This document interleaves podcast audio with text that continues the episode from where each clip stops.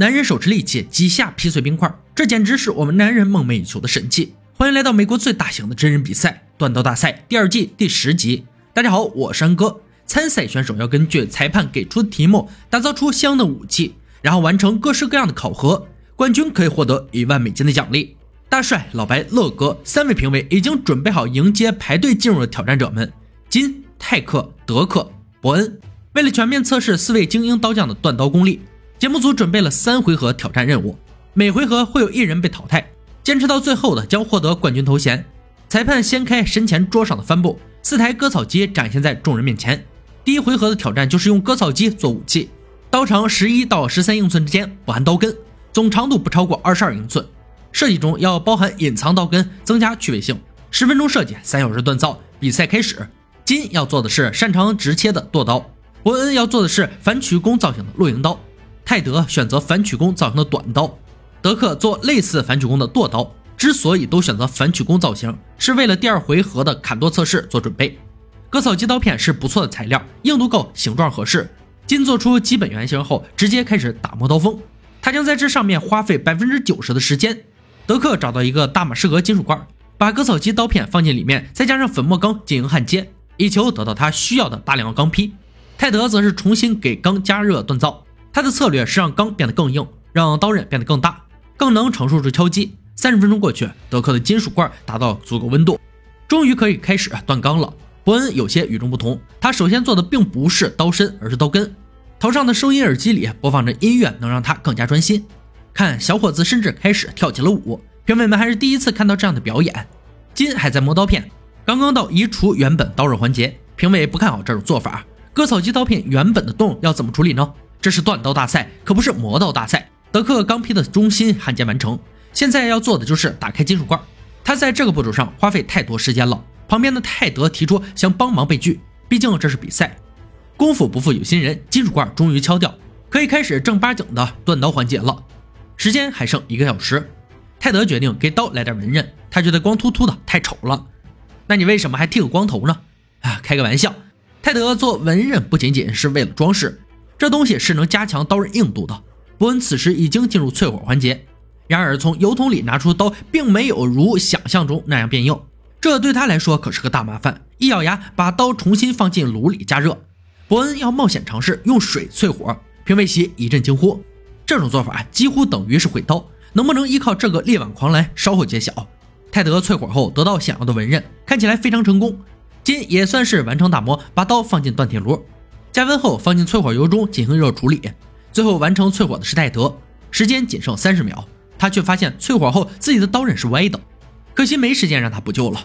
裁判一声令下，倒计时结束，四人技艺谁强谁弱，马上见分晓。我们知道伯恩首先做的是刀根，可以看出这部分确实不错，末端锥度也很出色。问题出现在刀身的裂痕上，没错，他破釜沉舟用水淬火的方法失败了。接下来是德克的剁刀。他用金属罐做出了漂亮的钢，如果刀刃是直的就完美了。泰德的短刀设计非常夸张，刀刃巨大，纹刃明显。乐哥非常期待他在强度测试中的表现。最后是金的剁刀，大帅终于问出了憋了很久的问题：你知道断刀的定义吗？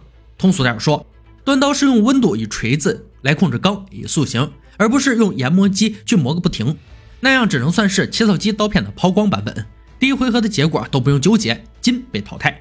希望他能搞清楚断刀中“断”这个字的含义。三个刀匠进入第二回合，挑战是把刀刃加上刀柄变成完善的武器。材料从节目组准备好的架子里选择。三小时的时间还可以处理上回合遗留的问题。结束后，武器将面临一系列测试，决定选手去留。介绍完规则，计时开始。伯恩烧热刀根插入木块之中。评委们很少看到这种做法一次成功，说明伯恩这方面的技巧很是娴熟。但他现在最应该做的，貌似是加强刀身。德克就很清楚这一点，他要先矫正好刀刃，再做刀柄。时间还剩两个小时。泰德打磨完刀身，并敲定了刀柄材料：环氧树脂加红染料以及铜质护手。问题出现在筒套圈上，套圈大小和他钻的孔不相符，看起来简直就是一团糟，只能重新来过。好在他动作够快。伯恩坐在箱子上，专心致志地打磨把手，既没有涂上环氧树脂，也没有打洞。刀刃尾端的裂纹也没有处理，不知道他还能在这场比赛中走多久。裁判口中的倒计时响起，选手们被迫停止了手中的工作，做成什么样也得这样了。接受检查的时刻来临，首先是强度测试，大帅要用他们的刀砍冰块，这能检测出刀锋和刀身的整体强度。泰德的狂野短刀率先上场，几刀下去，冰块支离破碎，刀锋完好，抓握舒服，很出色的武器。下面是德克的剁刀，同样把冰块砍得像刨冰一样，做的不错。最后是伯恩的露营刀，几刀下去，冰块比以前两块还要惨。但大帅发现了几个问题：刀柄跟刀身偏置，对应刀刃有点歪斜，刀柄位置出现裂缝。接下来是乐哥的锋利度测试，测试物是身后的树，锋利的话就能砍断，反之则只会往旁边推。泰德的短刀手感和平衡感都不错，砍下了树枝，但也没能完全折断。德克的剁刀由于刀刃弯曲，在反手砍时砍断了更多的树枝，还真有点歪打正着。伯恩的露营刀相比之下有些逊色，刀柄不太舒服，手感与平衡感很差。三位评委决定先从他的刀开始找毛病，刀根与刀身没有连成一线，近两个小时的磨砂都没有解决这个问题，差评。德克的刀身翘曲，虽然砍树枝挺厉害，但这不能弥补淬火上的瑕疵。泰德的短刀非要挑出点毛病的话，只能说靠近根部的刀刃不太锋利。再就是与本人形象不符，不够凸。一番权衡，评委组做出决定：第二回合，伯恩被淘汰。他的刀身出现的焊接断层让人无法接受，裂缝延伸出那么多却没有解决。请记住，冷兵器最重要的就是强度，千万千万千万不要本末倒置。当场上只剩两名选手时，说明什么？说明决赛到了，神秘武器终于亮相。这次不是剑，是战斗斧。通常来讲，整只都是金属做成。十七到十八世纪，战斗斧是骑兵标配，两侧的锋利刀刃和顶端的穿刺钉，无不在强调这是战场上的大杀器。经典电影《魔戒》中便占了不少的戏份。二位选手的决赛挑战就是做出这把经典武器，他们将有五天时间回家制作，完成的作品会接受评委们的一系列测试，武器表现将决定冠军归属。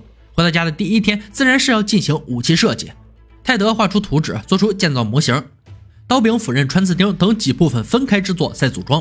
德克先选好了武器材料：大马士革钢，多层钢块堆叠压缩成的钢坯，硬度绝对够用。斧头部分，泰德选用大锤头，这是很棒的高冲击钢。样式选用不对称，双头斧更能借力。第三天时，德克遇到了困难，挤压钢坯时尾端竟然开裂了，赶紧趁着尚未冷却进行补救。一波未平，一波又起，动力锤又出现了问题，手工锻造时间显然不够。好在附近的刀匠工会会慷慨的给予帮助，否则德克估计就要抱憾退场了。第四天，泰德给斧头进行热处理，喷灯加热，不同的地方用不同的温度。这一幕如果让评委们看到，一定会直呼内行。淬火工序很快结束，没有出现意外，完成这一步基本上就稳了。德克于第五天也做完热处理，为表夺冠决心，还摘下了头巾。两位秃头帅哥带着得意作品返回锻工坊，分别向评委展示自己的杰作。泰德的战斧设计感十足，还酸沁了斧刃，一边是莲花纹路，另一边是波斯纹，写的千锤百炼。德克的战斧看起来更加浑然一体，大马士革钢本身的纹路毫不逊色。为了评测谁的作品更加优秀，评委们照例准备了测试环节。乐哥首先进行了杀戮测试，测试武器致死能力和功用，目标是去头的猪肉。泰德先上。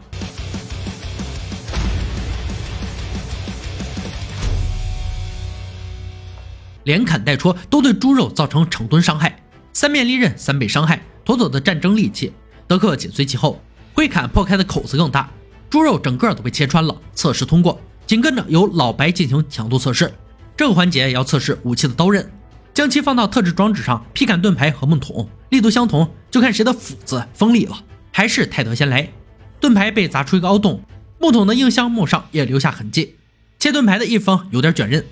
但斧柄依然笔直。下面是德克，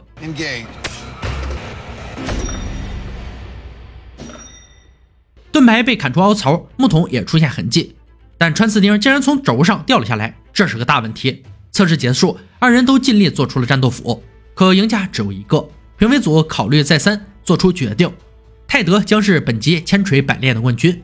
他得胜的最大原因是德克武器的强度问题，穿刺钉固定不充分带来的致命影响。简直是本场测试的送命项目，泰德将带着冠军头衔和一万美金荣归故里，让我们恭喜他。以上就是断刀大赛第二季第十集的内容。在人类使用武器的过程中，斧与剑一样，是最基础和常用的短冷兵器，但和剑复杂多样的形式比起来，斧要朴实简单多。本集出现的战斗斧结合了格斗斧和双刃斧的特点，不仅双刃劈砍的威力惊人，还有矛头进行撞击和刺杀，是一种非常实用的武器。中国古代也有此类武器的使用，比较知名的如水泊梁山第一百零五名好汉玉宝寺，武器就是开山双刃斧，必杀技名为开山推土式，征方腊时被飞刀砍死。下集视频会有苏格兰高地人创造的武器现身，因电影《勇敢的心》而闻名于世界。并且还会有一位历任冠军再次参赛，期待粉丝赶紧关注留言吧。好了，今天就说到这里吧，我们下期再见。